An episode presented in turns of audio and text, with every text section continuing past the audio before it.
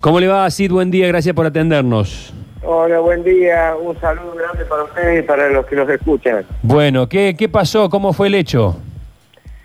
No, yo mm, venía trasladando mis ahorros de, de casa a un lugar más seguro y, y haciendo algunas compras previas. Este, llené el tanque de combustible en la Shell, me crucé a un comercio ahí en la esquina y cuando estaba comprando entró una persona, me arrebató el portafolio, bueno, forcejeamos un poco y se fueron en contramano por la avenida Gau.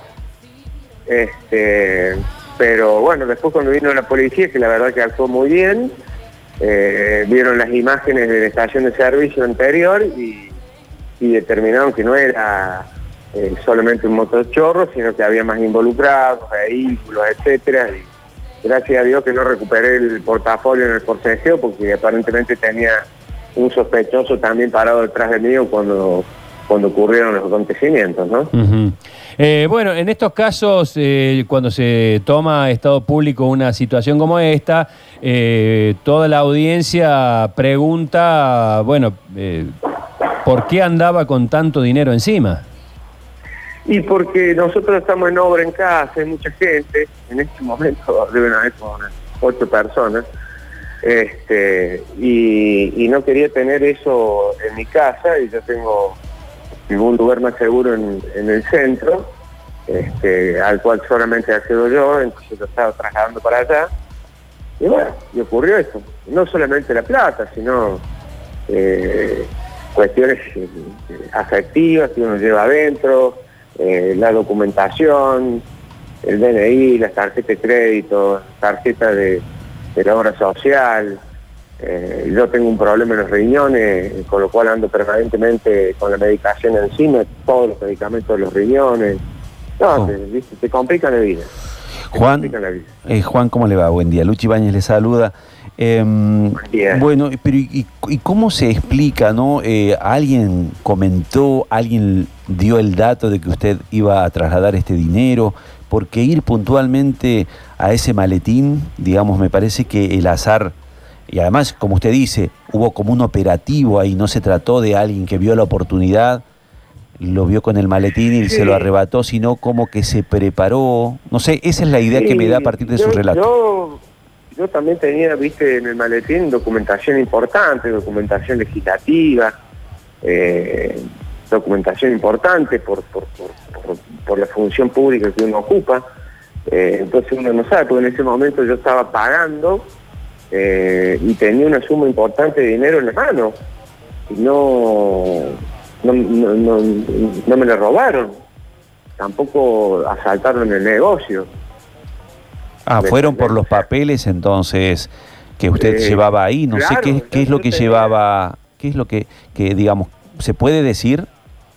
No, documentación, proyectos de ley, eh, cuestiones que, que todavía no, no, no, no se han hecho públicas y que uno está trabajando. Este, pero que no tiene ningún valor, digamos, eso, eso usted no lo pierde, porque de última debe estar en alguna computadora o... ¿O había algún No, secreto? por supuesto, claro. por supuesto, pero es información privilegiada, ¿no? O sea, ¿había, había algún secreto que incriminara a alguien? ¿Algún documento? No, no, no. Eh, Documentación que uno tiene de, de- de su tarea. Yo soy presidente de la Comisión de Asuntos Constitucionales, Justicia de Acuerdos, griegos, proyectos, o sea, ya te digo, tenía una suma importante de dinero en la mano y no, no me lo llevaron, porque justo en ese momento yo estaba pagando. Claro. Claro, evidentemente usted sospecha que lo que querían no era su dinero, que en este caso iba ahí, en ese maletín, sino otra información. Está- Yo, viste, está bajo investigación, no, no, no, no puedo hacer este, una especulación yo. Yo te cuento lo que, lo que viví, o sea, eh, teniendo plata, una plata importante en la mano, no me la sacaron. Eh, tampoco robaron el negocio, solamente fueron por el maletín.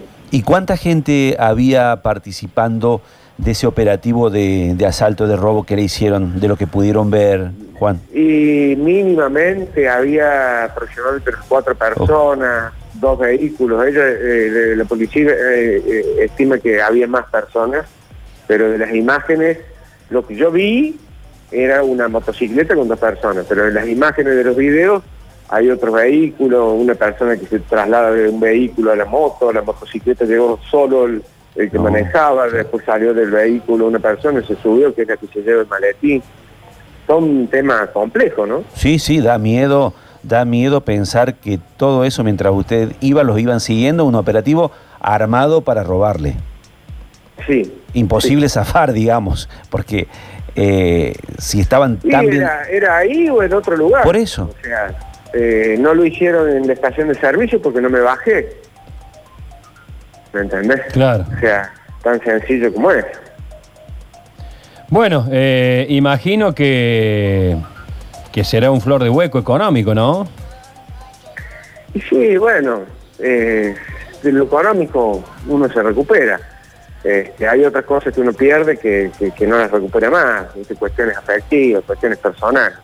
Eh, y después toda la complejidad que, que, se enquiloma la vida, eh, tenés que dar de baja las tarjetas, eh, vienen las otras tarjetas, volver a gestionar la tarjeta en la obra social, gestionar el documento de identidad, yo hoy estoy sin documento, este, la tarjeta de de la legislatura, bueno, todos los trámites que uno tiene que hacer con esta, con esta situación, viste, que, que, cambia la agenda de toda tu semana.